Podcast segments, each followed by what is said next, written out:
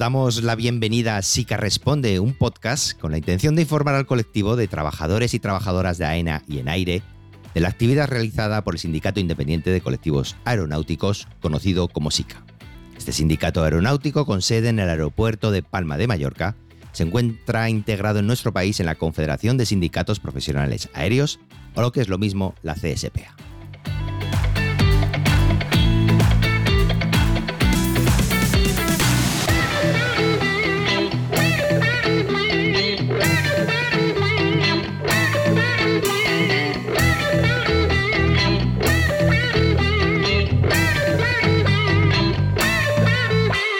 Coordinando este espacio y que nos habla Alberto Cortés, técnico de operaciones del área de movimiento, comúnmente conocido como señaleros. Seré el encargado de recoger todas las dudas y preguntas que nos podéis hacer llegar y que nos están llegando a través de nuestro email sicapmi.aena.es. Y para responder a estas cuestiones tenemos a nuestro lado a Juan Carlos Planels Vives, secretario general de SICA, vicepresidente de la CSPA, miembro de la coordinadora sindical estatal y de la mesa negociadora del convenio colectivo de AENA. Hola Juan Carlos. Buenos días de nuevo Alberto. Encantado de contar con tu presencia en este segundo programa. Y también tenemos a Monse Palá, presidenta del Comité de Empresa del Centro de Control y Torre de Palma y miembro de la negociadora del convenio por CSPA. Hola Monse, encantado de que estés en este segundo programa de SICA Responde. ¿Qué tal? ¿Cómo estás? Pues muy bien, muy buenos días y muy agradecida de estar aquí también para hablar de temas de Naire, además de AENA. Pues hechas las pertinentes presentaciones y antes de comenzar con las preguntas que hemos ido recopilando de diferentes trabajadores y trabajadoras de AENA y en aire y ante la proximidad de las elecciones sindicales del próximo 24 de mayo, bueno, me gustaría que contéis a nuestra audiencia, los trabajadores y trabajadoras de AENA y en aire, por qué tienen que votar a SICA y CSPA. Somos un sindicato que estamos defendiendo, lo primero de todo, la profesionalidad. Pensamos que tanto en AENA como en aire los trabajadores tienen un alto grado de especialización y es muy importante que defendamos estas particularidades que además son tan diferentes del resto de sectores que hay en España. CSPA, además de apostar por los derechos laborales transversales para todos los trabajadores, apuesta porque tenemos que seguir adelante con la profesionalidad de todos los trabajadores, tanto de AENA como de ENAIRE. Eso sería lo principal, ¿no? La profesionalización, que ya lo comentamos, incluso Nacho lo comentó en el anterior programa, que es una de las claves, ¿no? Sobre todo para el buen funcionamiento de, la empresa. Es básico, es importante y además en un momento en el que estamos con tantos cambios tan importantes a nivel estratégico y a nivel transversal en todas partes, el camino que pueden seguir tanto en AENA como en ENAIRE, como empresas, como organizaciones, que además están, hemos visto los últimos años que han ido cambiando mucho, ¿no? Hemos pasado de, de pertenecer a la administración, a crear empresa, que luego se han dividido en otras empresas, que una parte se privatiza, que otra no y con los movimientos que está habiendo también a nivel internacional en el sector aeronáutico, si no somos profesionales en un entorno tan cambiante y además en un entorno en el que ahora mismo hay mucha regulación en todos los aspectos, perdemos además eficacia para la empresa, pero perdemos además también eh, ese saber hacer de los profesionales de nuestras empresas.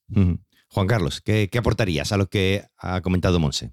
Aquí hay un punto básico, que es un tema de pluralidad hasta la fecha, y pongamos por caso desde el 78 que nace el primer convenio colectivo de aviación civil y, aeropuertos españoles, básicamente ha habido los mismos sindicatos eh, negociando eh, los convenios.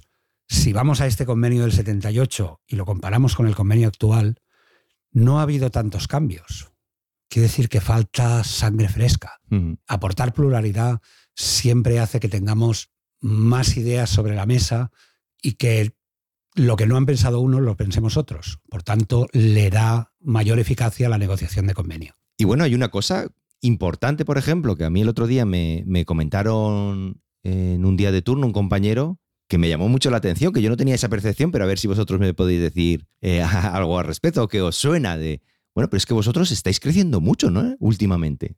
Y eso como que no tenía esa percepción, pero, pero igual sí, ¿no? Eh, sí, que, que está creciendo en los últimos años bastante. Y, bueno, y está tomando cierta fuerza. Sí, tanto SICA como CSPA han, ido creciendo desde nuestra entrada en la, en la coordinadora sindical estatal, y por tanto en la negociación de convenio que entramos en el 2019 ha ido habiendo una progresión, mm, diríamos, exponencial.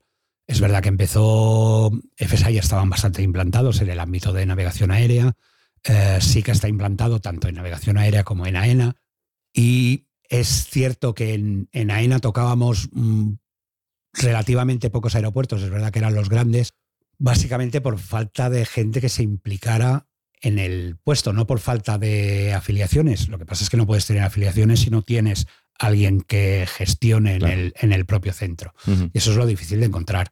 Entonces, mm, tampoco vale cualquiera para estar en, la gestión del día a día de los centros. Em, y no vamos a poner a, cualquiera. O sea, que tiene que ser una persona que funcione, que realmente trabaje y, que siga las ideas que, realmente queremos que progresen y eso cuesta, cuesta encontrar y donde vamos encontrando sí que es cierto que hay un crecimiento importante.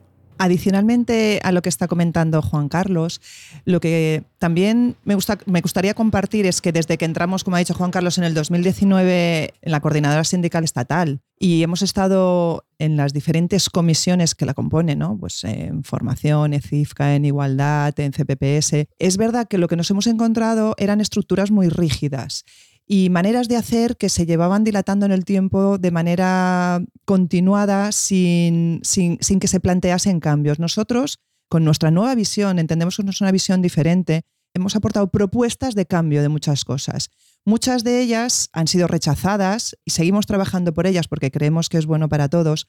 Otras de ellas han sido aceptadas y se van modificando mucho más lentamente de lo que a nosotros nos gustaría, pero entendemos que esta mirada más fresca, esta mirada más amplia del problema, del estar en contacto con el día a día de los trabajadores, porque además muchos de los que estamos yendo a las mesas negociadoras seguimos trabajando, llevamos siempre trabajando, estamos trabajando, con lo cual estamos en contacto directo con el problema y hablamos mucho con los trabajadores, creemos que hemos aportado un antes y un después en los planteamientos de muchas cosas. Y de hecho hasta desde la empresa hay algunos de los temas que nos han dicho que sí, que saben que se tienen que cambiar, que los vamos a ir cambiando. Y nuestra lucha tiene que continuar en modificar todas esas cosas que al final es en beneficio no solo para la empresa, no solo para los trabajadores, o sea, es para todos, es también para la sociedad. Bueno, pues comenzamos con el bloque creo yo, como dije el programa anterior, más interesante para nuestra audiencia, sus preguntas, al fin y al cabo, es lo que más les interesa porque les afecta directamente en su trabajo. Bueno, desde el aeropuerto de Barcelona, Joaquín, técnico de programación y operaciones, nos comenta lo siguiente. Antes de nada, agradeceros vuestro trabajo y buen hacer. Después de escuchar vuestro podcast, veo que sois especialmente sensibles con los problemas del personal a turnos, que como bien decís, parece que nuestra especial situación no está suficientemente defendida a pesar de ser el 60% de la plantilla de AENA. Mi consulta es referente al sistema actual de traslados. Conseguir un traslado es una tarea muy complicada, incluso muchas veces obliga al trabajador a cambiar de ocupación, tener que realizar conjeturas para posibles carambolas e incluso intentarlo por el reingreso de excedentes. Con la implantación de la bolsa única se está incrementando el número de trabajadores desplazados en AENA. En el podcast se menciona este tema a colación de la situación del personal interino, pero no se trata con profundidad. ¿Cuál es la postura del SICA en este tema? ¿Quién, me contesta? Ante todo, agradecer a Joaquín la pregunta. Y realmente es un tema interesante y es un tema en el que hemos estado trabajando. El tema de los traslados, como muchos de vosotros sabéis, se debate teóricamente en la CIFCA, que la CIFCA es la Comisión de Interpretación y Vigilancia del Convenio, y es donde llegan finalmente todo tipo de traslados para que en esa comisión se resuelva. Nosotros cuando entramos allí lo que vimos es que eso era un, paripé total.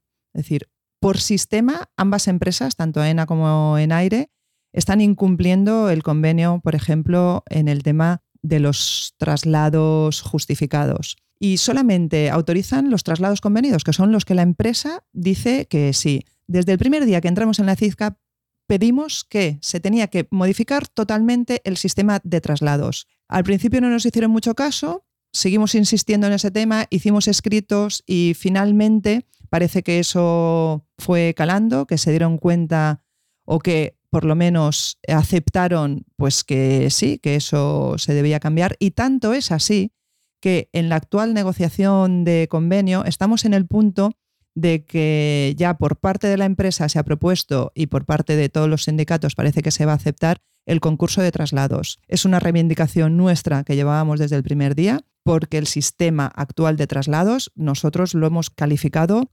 como totalmente improductivo y además es un sistema que evidentemente hace daño a muchos trabajadores. Y también es cierto el tema que decías, el tema de la bolsa única. Las bolsas únicas han propiciado que muchos trabajadores de una parte de España se hayan ido a otra. Y eso tiene que ver con otra reivindicación nuestra, que ya entraremos en otro momento, en otra pregunta o en alguna píldora temática, que tiene que ver con la constitución de las bolsas, con las plazas, con las adjudicaciones y con todos estos temas. Juan Carlos. Sí, aquí hay un tema importante. Cuando nos empezamos a plantear el, el capítulo de promoción y selección, teníamos o nos vimos en la necesidad de compaginar tres factores el tema de los traslados, el tema de la promoción interna y el tema de la promoción externa o de la selección externa. Cuando intentas conjugar todo esto, te das cuenta que si ponemos la promoción interna antes que los traslados, estás beneficiando la interna, pero estás perjudicando los traslados. Si ponemos los traslados por delante de la promoción interna, estás beneficiando a los traslados, pero perjudicando. Entonces, intentábamos, y en, y en cualquier caso, los infinitamente perjudicados son la selección externa, que no llega nunca a ninguna plaza allí, porque se han cubierto, excepto en las categorías inferiores, las vacantes que pueda haber. Entonces, el sistema que intentábamos pensar y, y, intentábamos darle respuesta era un sistema que pudiera conjugar estos tres factores en un mismo proceso. Entonces eh, planteamos un único proceso de promoción y selección, único, en el que concurrieran en igualdad de condiciones tanto los traslados como la interna como la externa. ¿Vale? ¿Cómo funcionaría esto? Nuestro planteamiento inicial era que hubiera esta concurrencia se diera por orden de antigüedad. Eh, ya explicábamos en el, en el programa anterior que pensábamos que la promoción interna y la externa deberían ir juntos y deberían concurrir en el mismo proceso de, de, promoción, porque el personal externo que cumpla una serie de requisitos se le consideraba personal de la casa y por tanto se presentaban en igualdad de condiciones. Si esto le juntas que el traslado pueda concurrir por orden de antigüedad en las plazas que se vayan ocupando, pues pongamos por caso que el primer aprobado de una promoción pues tuviera tres años de antigüedad y el traslado cuatro, pues iría primero el traslado. Si fuera al revés, pues iría primero la promoción. ¿Vale? Este era el sistema inicial que desde SICA proponíamos. Claro, es un sistema relativamente complejo. Creo que entró suficientemente bien cuando lo expusimos en, en la negociadora, pero creo que no sé si acabará entrando, no sabemos si acabará entrando, porque hay una cosa a la que nosotros llamamos efecto pendular, o que llama mucha gente efecto pendular, y es que como los traslados se han visto perjudicados durante muchos años, ahora se les quiere dar prioridad y hacer un concurso de traslados prioritariamente a eh, los procesos de selección. Tampoco es que sea malo, porque al final el concurso de traslados no cubre vacantes, simplemente la cambia de sitio. Por tanto, las vacantes seguirían siendo las mismas y es digamos que no sería tan bueno como el sistema que planteábamos nosotros, o que pensamos que sería más bueno el nuestro, pero sí que es un sistema que tiene menos déficits que el actual. Sí, en esto concretamente, que has ligado lo que son traslados a promoción interna, viene la siguiente pregunta desde el aeropuerto de Vigo, desde operaciones. Ramón nos dice lo siguiente, una reflexión que hace, que creo que también es interesante, sobre todo al hilo de esto, ¿no? Me gustaría expresar una opinión con respecto al tema que habéis tocado en el podcast referente a la negociación en el convenio colectivo en el asunto del reparto de plazas al 50% entre la promoción interna y las bolsas. Esto ya lo hablamos en el programa anterior. Es de todos sabidos que la manera de entrar en la empresa es siempre desde las ocupaciones inferiores. Ya sabemos los motivos. Lo que no me parece demasiado justo es que a mitad de partido se cambien las reglas del juego. Me explico. Al menos en este aeropuerto hay APUX, TAPUX y TOAM que han escogido esas ocupaciones en su momento porque les sería imposible entrar en la de TPO o CPO directamente. Pacientemente desarrollan sus funciones mientras esperan las vacantes de las ocupaciones anteriormente descritas y cuando llega la posibilidad, en muchos casos de espera, de pronto les damos preferencia a las bolsas. Vaya por delante que no estoy totalmente en contra de esa idea, aunque reconozco que el conocimiento y la experiencia adquirida con el tiempo, tanto en la terminal como en el lado aire, implican un plus valiosísimo e irreemplazable en las capacidades de los futuros TPO o CPO. Pero el porcentaje debe partir de un mínimo absoluto para ir aumentando progresivamente. En lo que sí estaría de acuerdo es en otorgar directamente las plazas que no se cubran por promoción interna. Es la única manera de no perjudicar a los trabajadores anteriormente descritos que llevan años esperando la posibilidad de cambio de ocupación. Mis más sinceras disculpas por el rollazo que os he metido, pero me ha indignado un poco dicha idea poniéndome en el lugar de mis compañeros que, como yo, debemos pasar el filtro de los años. Nada, Ramón, disculpado y la verdad es que pone sobre la mesa un punto pues importante y que preocupa pues desde interinos, bolsa externa, como decía, que yo estoy en ella, y entonces, claro, aquí hay un temita, ¿no? Hay un temazo, de hecho. y bueno, primero de todo agradecer a Ramón que desde Vigo nos hace una reflexión tan, tan interesante. Y es una reflexión que nosotros hemos valorado mucho. Entonces, quería separar como tres factores ¿no? dentro de todo esto. Uno es el sistema en el que tenemos ahora mismo, que evidentemente no se puede ver gente perjudicada por un sistema en el que ha entrado que no la ha elegido ella, sino que ha sido una decisión empresarial. Otra es el sistema que nosotros pretendemos y que nosotros proponemos de futuro, que sería el ideal precisamente para evitar todo este tipo de situaciones injustas. Y luego estaría el transitorio de uno a otro. Evidentemente en este transitorio tenemos que buscar la manera de hacer para que no haya perjudicados. Es decir, lo que nosotros planteamos de repartos y tal tiene que ver con, con el futuro sabemos en el momento que estamos y sabemos que tenemos que buscar alguna forma de transitorio para no perjudicar, que es lo que ha estado explicando antes Juan Carlos un poco, de que a lo mejor una de las maneras sería si entramos dentro de la misma carrera, por decirlo de alguna manera, entre traslados, promociones internas y promociones internas, el factor que lo decida si se va a un sitio u otro es la antigüedad de cada una de esas personas que optan a una plaza. Entonces, eso sería para el transitorio, porque evidentemente si estuviéramos en una situación ideal, que sería que no existiera este sistema actual, sino que existiera un sistema mucho más justo, no estaríamos eh, en este entredicho. Entonces, lo que quiero decirte con esto es que tienes toda la razón en lo que nos dices.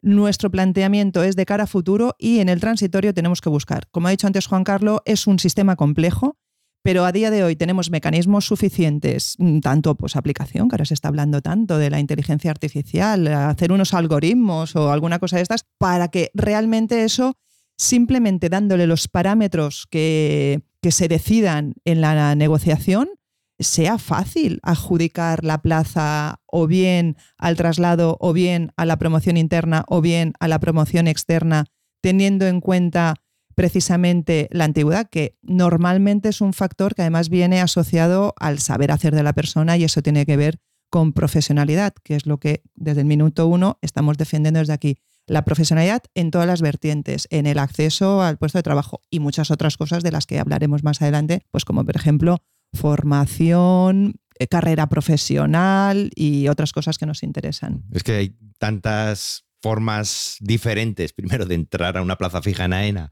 y luego dentro de AENA promocionar y luego, uf, que es un sistema, yo que llevo, ya lo dije en el pasado programa, poco tiempo en la empresa, Uf, me parece un poco complicado y de entender además. ¿eh? Bueno, no tanto complicado. Es que ahora mismo entrar a una plaza a la que a ti te gustaría en AENA o en aire es como comprar un boleto de lotería. O sea, es tal cual eso. ¿Por qué? Porque no hay transparencia. ¿Por qué? Porque no sabemos dónde están las plazas. Entonces te presentas a ciegas. Te presentas a una bolsa totalmente a ciegas. Y eso es lo que queremos cambiar. Queremos transparencia en todos los procesos y queremos mm. igualdad de oportunidades para todos. Por eso, una de las propuestas que hacemos mm, durante todo este transitorio, sobre todo porque nuestra intención es que a futuro no haya trabajadores temporales o haya los mínimos posibles, es que mm, debido a todo el sistema que llevamos arrastrando de los últimos años, los trabajadores con dos años o más de antigüedad se consideren trabajadores de la casa y a efectos de promociones, de traslados, tengan una consideración diferente mm. que el trabajador que viene directamente de fuera. Sí, ese concepto que ya lo hablamos el pasado programa, la verdad es que me parece muy interesante de trabajadores de la casa. Juan Carlos, no sé si quieres apuntar alguna cosita más al respecto. Eh, sí, la verdad es que es un tema, como ya he dicho antes, es un tema muy, muy complicado, muy, muy difícil de resolver. Es verdad que cambiar las reglas del juego siempre tiene mm, el problema del, cambio, pero pensamos que el cambio va a ser para mejor.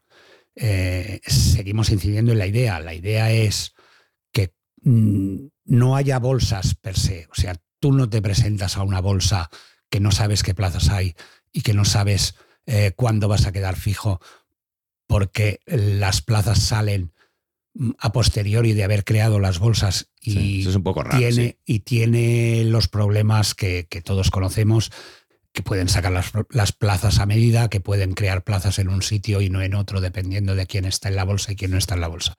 Entonces, la idea original es que las, las únicas bolsas que haya sean para trabajo eventual y estas bolsas no caduquen. Quiero decir que tú te presentes una vez, entres en la bolsa, eh, en un sistema similar al que tienen ahora mismo educación, quedes en esta bolsa, vayas eh, subiendo puestos dependiendo de eh, el escalafón que vayas teniendo durante, durante tus años de que estés ahí, pocos esperamos, y que las plazas salgan en periodos determinados. Pues una vez al año o una vez cada dos años salgan todas las plazas, se sepan cuáles son y entonces se hagan los procesos de selección. Y en este proceso de selección concurriría en conjunto pues los traslados, o habría un concurso de traslados previo, eso veremos a ver, dependerá del, resto de, opciones en la negociación, si podemos vender del todo la idea o no. Y una vez se haya hecho este proceso en concurrencia con el proceso de selección, las personas se presenten, tanto los que ya están fijos en la casa, que quieran cambiar de ocupación, como los que sean personal de la casa, que estén en estas listas de permanentes, como hemos dicho ya, de eventuales se presenten con la misma igualdad de oportunidades. Quiere decir que los dos participarán en, ese proceso de selección y, se lo lleva el mejor. Por tanto, aquí no hay eh, trampa ni cartón. Mm, no es que se lo quitemos a uno y no se lo quitemos a otro. Es verdad que el sistema de 50-50 es muy fácil y es el que parece que ahora ha aceptado todo el mundo y ya lo dije en el anterior programa, que parece que va a ser el que se acepte porque el resto de opciones, incluso la empresa ya lo está poniendo encima de la mesa como que es la panacea que va a resolver todos los males. Pero va a resolver unos males y va a crear otros, que es lo que comentaba Ramón. Sobre todo en, aeropuertos pequeños, donde hay poca disponibilidad de plazas, donde puede, pues yo qué sé, Vigo está al lado de, mm, no sé, Santander o Asturias y puede que haya personal que quiera trasladarse de un lado para otro y se quiten las plazas entre ellos. Entonces, un sistema de libre concurrencia es mucho más equitativo. Bueno, y la última pregunta que nos eh, envía Edelmira, que nos dice lo siguiente. Hola, me ha gustado mucho el podcast, sí que responde, me parece una buena idea que contesten con amplitud a ciertos temas. Yo también formo parte del área de movimiento y comparto la idea de que a los de turno nos tienen olvidados, por no decir abandonados me gustaría preguntaros acerca de unos puntos que ahora mismo considero importantes. La primera es la siguiente. La jubilación del personal Coam Hace unos años se escuchó que se nos iba a dar el mismo tratamiento que a los bomberos para poder jubilarnos antes de la edad ordinaria, atendiendo, creo que era, a la toxicidad del ambiente donde desarrollábamos nuestro trabajo. De este tema no se volvió a hablar más. ¿Se puede volver a retomar y que llegue a buen puerto? Aeropuerto en este caso. ¿Qué nos dices, Juan Carlos, sobre el tema? Es verdad que hay muchas, se ha preguntado muchas veces, hay mucha, mucha demanda de que se aplique el mismo coeficiente reductor que se está aplicando o que mm, hace unos años ya empezó a aplicarse en, bomberos, que se aplica también en, en, según qué tipos de profesiones, pero no es algo que esté al alcance de la negociación de convenio. Esto no depende directamente de la negociación de convenio, depende del eh, Ministerio de Trabajo y de que se modifique eh, la ley actual de la Seguridad Social que esto vendría pues por ah, pues, pues, porque saliera una, ley o un decreto ley que eh, incluyera determinadas profesiones que ahora no están, como es la de señaleros o como podría ser pues la de técnicos de operaciones o podría ser las de mantenimiento o cualquier, cualquier personal a turnos. Es verdad que la, la ley de la seguridad social sí que establece o sí que mm, nos pone en el disparadero, eh, porque la ley básicamente viene a decir que todo aquel personal a turnos, como tiene un desgaste, por mucho que nos guste hacer turnos o no, eh, supone un problema de salud que tú no puedes elegir porque tienes que estar trabajando a turnos y ya está. Y entonces todos los colectivos a turnos podrían estar incluidos en esta categoría. Pero ya he dicho antes, no depende de la negociación de convenio, depende de Mm, una negociación más arriba, que es que el Parlamento pues, eh, pusiera de acuerdo para incluirnos en este, en este tema. Lo que sí depende de la negociación de convenio, y sí hemos pedido, y bueno, pues eh, siempre cuando uno pide parece que es la Carta de los Reyes Magos, es algo que ya se está aplicando en las administraciones públicas, y es que en el personal a turnos o en determinado personal a turnos, sobre todo el que hace noches, se aplique un coeficiente eh, reductor de su jornada anual dependiendo de la cantidad de horas nocturnas que haga. ¿vale? Este coeficiente, pues, no sé, por ejemplo, en la Comunidad de Madrid estaba puesto en un 1,287. ¿Vale? Quiere decir que si tú haces 10 horas, pues en realidad harías 12,87. Y por tanto, no es que te adelante la edad de la jubilación, pero sí que es cierto que en lugar de trabajar mm, todas las horas que marcaría el convenio, pues trabajarías menos por el hecho de tener que trabajar a, en este caso nocturnos, que es lo que ya aplicaba la administración. Y enlazando con, el tema de, las jornadas y de las horas, ¿no? que estaba ahora comentando Juan Carlos, hay un tema que es recurrente, importante y que llevamos siempre reivindicando, que son las plantillas. Las plantillas que tenemos en todas las ocupaciones, tanto en AENA como en el aire, no es que sean escasas, están muy por debajo de eso. Entonces, llevamos mucho tiempo reivindicando que las plantillas deben de aumentarse, pero deben de aumentarse en una proporción importante. Además, ahora mismo tenemos unas plantillas mm, bastante envejecidas, es mm, decir, Eso sí. es que ahora mismo la edad media de las plantillas eh, está en torno a los 50 años, es decir, es muy alto. Entonces, nos tenemos que ir preparando de cara a futuro para todos los nuevos retos que van a entrar y que además en la, en la industria aeronáutica están entrando con una velocidad muy fugaz y para eso necesitamos dotar las plantillas, dotar las plantillas adecuadamente para poder atender eh, el trabajo. Además, estas plantillas envejecidas y, eminentemente a turnos tienen cada vez más problemas eh, de salud y eso estaría muy bien hacer, poder hacer escalonadamente una retirada a tiempo de, estos turnos. ¿no? Evidentemente esto es sería un plan muy ambicioso y no sería cuestión de dos días, pero creo que nos lo tendríamos que repensar y es un tema que, estamos poniendo y vamos a poner cada vez más encima de la mesa. Entonces, es importante incrementar mucho las plantillas. Eso también supondrá una reducción en los problemas de las tanto de las promociones internas como de las externas. Eso evidentemente tiene que ir muy ligado con el tema de la formación, que es otro caballo de batalla muy importante. Y nosotros seguiremos apostando porque las plantillas, o sea, los empleos sean de calidad y de forma fija y temporal. Claro, es cierto, eh, es otra manera de aplicar ese coeficiente reductor de la edad de jubilación. Si trabajas menos, no hace falta que te vayas antes. Venga, pues vamos con la segunda pregunta que nos hacía Delmira, que es la siguiente. Disfrute del día de antigüedad como antaño. ¿Por qué tengo que coger 7,5 horas como si fuese personal de diario? Si mi jornada es de 12 horas, me parece de lo más injusto. Es una auténtica discriminación hacia el personal a turnos. Me parece que se debería recuperar, sí o sí. Evidentemente sí. Eh, ¿Cuál es el problema? El problema es que partimos de jornadas injustas. Y entonces todos los permisos que tiene el personal a turnos están adaptados a la jornada normal de mañanas, pero todos los beneficios que tiene el personal de mañanas no está adaptado al personal a turnos. Pongo por caso. El personal de jornada normal tiene 23 días de vacaciones, que suponiendo que hacen 7 horas y media, serían 172,5 horas. Cuando el personal a turnos tiene un mes de vacaciones, el rango máximo de horas que puede hacer ese mes son 144. Por tanto, ahí ya hay una diferencia que si justificamos por un lado una cosa, deberíamos justificar por la otra. Entonces, ¿cómo se arregla esto? A ver, no puede ser que el, el permiso dependa de las horas que hagas en el turno, porque hay turnos más largos, turnos más, cortos, y entonces estaríamos imputando jornadas diferentes o, dando más horas eh, pagadas eh, de permiso a unos trabajadores que a otros. Pero sí que debemos es ajustar las dos jornadas y hacer que sean iguales, que las dos sean 1.552 horas. Porque de 1.552 a 1.711, como decíamos en el anterior programa, van 159 horas, que es más de un mes de trabajo. Quiere decir que cuando yo tengo 12 años de antigüedad, ¿vale? Cuatro trienios. He trabajado para la empresa un año más que un trabajador en jornada normal.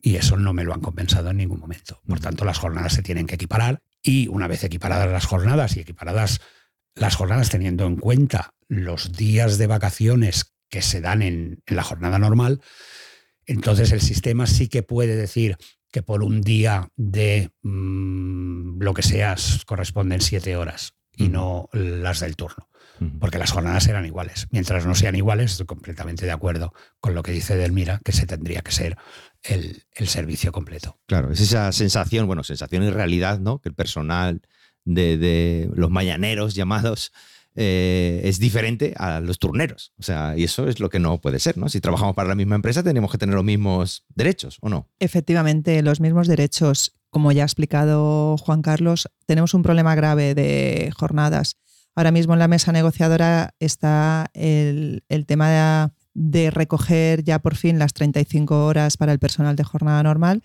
pero eso transpolarlo al personal a turnos. Evidentemente, la complejidad de los diferentes turnos que tenemos eh, eh, en toda la red, ¿no? porque además hay turnos muy diferentes, de duración muy diferente también. Eso se tiene que recoger de una manera que sea justa y equitativa para todos. Y no es fácil llegar a un acuerdo de ese tipo, pero nosotros estamos eh, en la línea de insistir y bueno, en este aspecto, por lo menos en el de las 35 horas, ¿no? También toda la bancada sindical está totalmente de acuerdo lo tenemos clarísimo. Tendremos que ver lo que pasa con, luego con, todo, con todo ese reparto ¿no? en el personal a turnos, que además ya sabemos que es la grandísima mayoría de la empresa. Eh, sí, seguimos y seguiremos defendiendo los derechos de los trabajadores a turnos al mismo tiempo que el del personal de jornada normal. Sí, además, la última pregunta que hace Edelmira es, va referente a esto, que dice lo siguiente, que se remuneren los 24, 25, 31 de diciembre y 1, 5 y 6 de enero, por más que lo miro, los convenios siempre se han negociado para los de diario, por lo menos eso es lo que parece son los grandes beneficiados. Siempre disfrutan de esos días en familia y nosotros no. Según mis cálculos, a grosso modo, esos días que dicen los disfrutamos en días libres. A mí no me salen las cuentas, ya que me da una suma de 1.506 horas trabajadas para los de turno, sin descontarle los festivos y los moscosos. El principio de igualdad, eso de lo que tanto se presume, es una utopía. Nos tendrían que dar la empresa unos 14 turnos más al año como libranza para equipararnos con los de diario, que hacen una media de 1.477 horas trabajadas descontando sus festivos moscosos y vacaciones. Vamos, un mes y una semanita. Pero como no interesa, algunos mejor calladitos, se subo a nivel A y aquí no se ha enterado nadie de la diferencia. Y por último, me gustaría felicitaros por vuestro posicionamiento de reclasificación de las ocupaciones, pasando a todos los titulados a nivel A y los coordinadores a nivel B y así sucesivamente. Me parece que la empresa puede afrontar ese paso, dado las exigencias que nos solicitan cada vez más. Aparte, de que en lo económico la empresa lo tiene fácil, pues puede afrontarlo perfectamente dado sus grandes beneficios. Por supuesto, otra cosa es la equiparación a la jornada de 37,5 horas para los de turno. También nosotros somos de la misma empresa, así que espero que la defendáis bien. Recordad, la empresa obtiene beneficios gracias a nosotros, que día a día hacemos que un aeropuerto funcione. Sería un buen lema para recordárselo cada vez que saquen la pancarta del no. Animaros a seguir en la lucha, por la que surgió este sindicato. Ánimo y fuerza. Muchas gracias, Edelmira. Muchas preguntas muy interesantes. Un poco ahonda en lo que estábamos hablando, ¿no, Juan Carlos? Sí, el problema es que los festivos te los están compensando y te los compensan con tiempo en lugar de con dinero. O sea, la ley permite o bien que los festivos se compensen económicamente el día que tú trabajas en festivo, pagándotelos al 175%, o bien que se compensen con tiempo. En este caso no especifica el porcentaje y en el caso de AENA se compensan con un 150%, que uno podría pensar que está muy bien, en ¿eh? la compensación que hacen por festivos. ¿Cuál es el problema? Que esta compensación te la deducen de 1711. Si te la deducen de 1711, estas ciento y pico horas que, son eh, la compensación por festivos, no llegas a tener una reducción suficiente como para que se note. En realidad, lo que hacen es subirte la jornada para descontarte una jornada eh, para que te quedes igual o más o menos igual que lo que sería la persona de, jornada normal.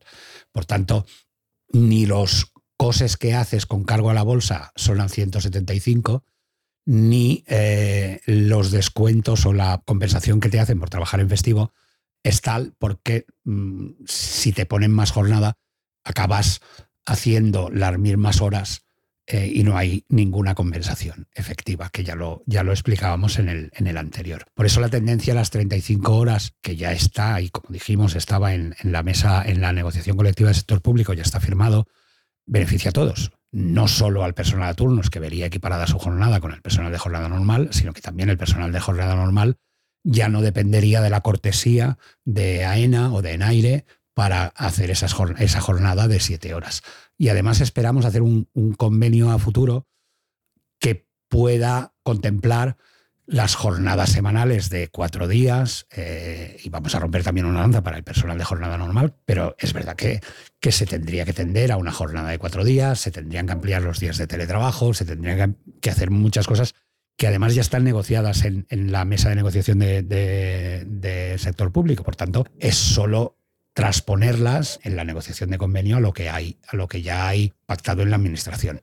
Yo lo que quería añadir, y bueno, primero agradecerte, Delmira, ¿no? Todas las reflexiones que nos has hecho, lo que has apuntado sobre la reclasificación de los niveles de las ocupaciones. ¿no? En este aspecto, nosotros llevamos tiempo pidiendo también que se haga un desarrollo de, de carrera profesional. Pensamos que es importantísimo y tiene que ver con lo que hemos hablado del minuto uno, con la profesionalidad. Tenemos que volver a, poner sobre la mesa el tema de las competencias técnicas y conductuales, de las ocupaciones y de los niveles profesionales. Eso enlazado con un desarrollo de carrera profesional, que eso también de, de alguna manera tendrá un impacto en las promociones internas. Cuando una persona tiene un desarrollo de carrera profesional y puede ser tanto vertical como horizontal, disminuye el, el número de gente que quiere promocionar internamente porque tiene otra manera de sentirse motivada dentro de su puesto de trabajo y, de hacer un desarrollo. Y una de las cosas que también hemos pedido, y eso el personal de NAIRE estamos más cercanos a eso, pero evidentemente también sería para el personal de ENA, es que se pueda hacer también una promoción interna a control. Eso es importante porque estamos dentro de la misma empresa, es otro convenio diferente el que les aplica a ellos pero como administración pública tenemos que tener el derecho dentro de nuestra empresa de poder promocionar internamente la gente que quiera a control. Muy bien, pues Monse, Juan Carlos, pues muchas gracias por vuestra presencia en este segundo programa de SICA Responde. Nos emplazamos para un tercer SICA Responde, por supuesto. Y nada, en pocos días las elecciones. No sé si deciros mucha suerte o, no hace falta o ¿Qué hay que decir en estos casos? Hemos hablado al principio del y por qué sí, pero yo os diría y por qué no. O sea, no hay nada encima de la mesa que diga que mm, no votéis a CSPA. Pues eso, que la gente piense y sea consciente de que al final es importante, es importante que estemos allí y eso necesita un respaldo por parte de todos. Pues hasta aquí el programa de hoy. Solo nos queda animar a nuestra audiencia, los trabajadores y trabajadoras de AENA y en aire que tengan cualquier duda, pregunta o sugerencia, que nos la hagan llegar a través de nuestro email sicapmi.aena.es o vuestros audios de WhatsApp al 647 830110. Y desde Sica Responde intentaremos dar respuesta. Muchas gracias, un saludo y hasta el próximo programa.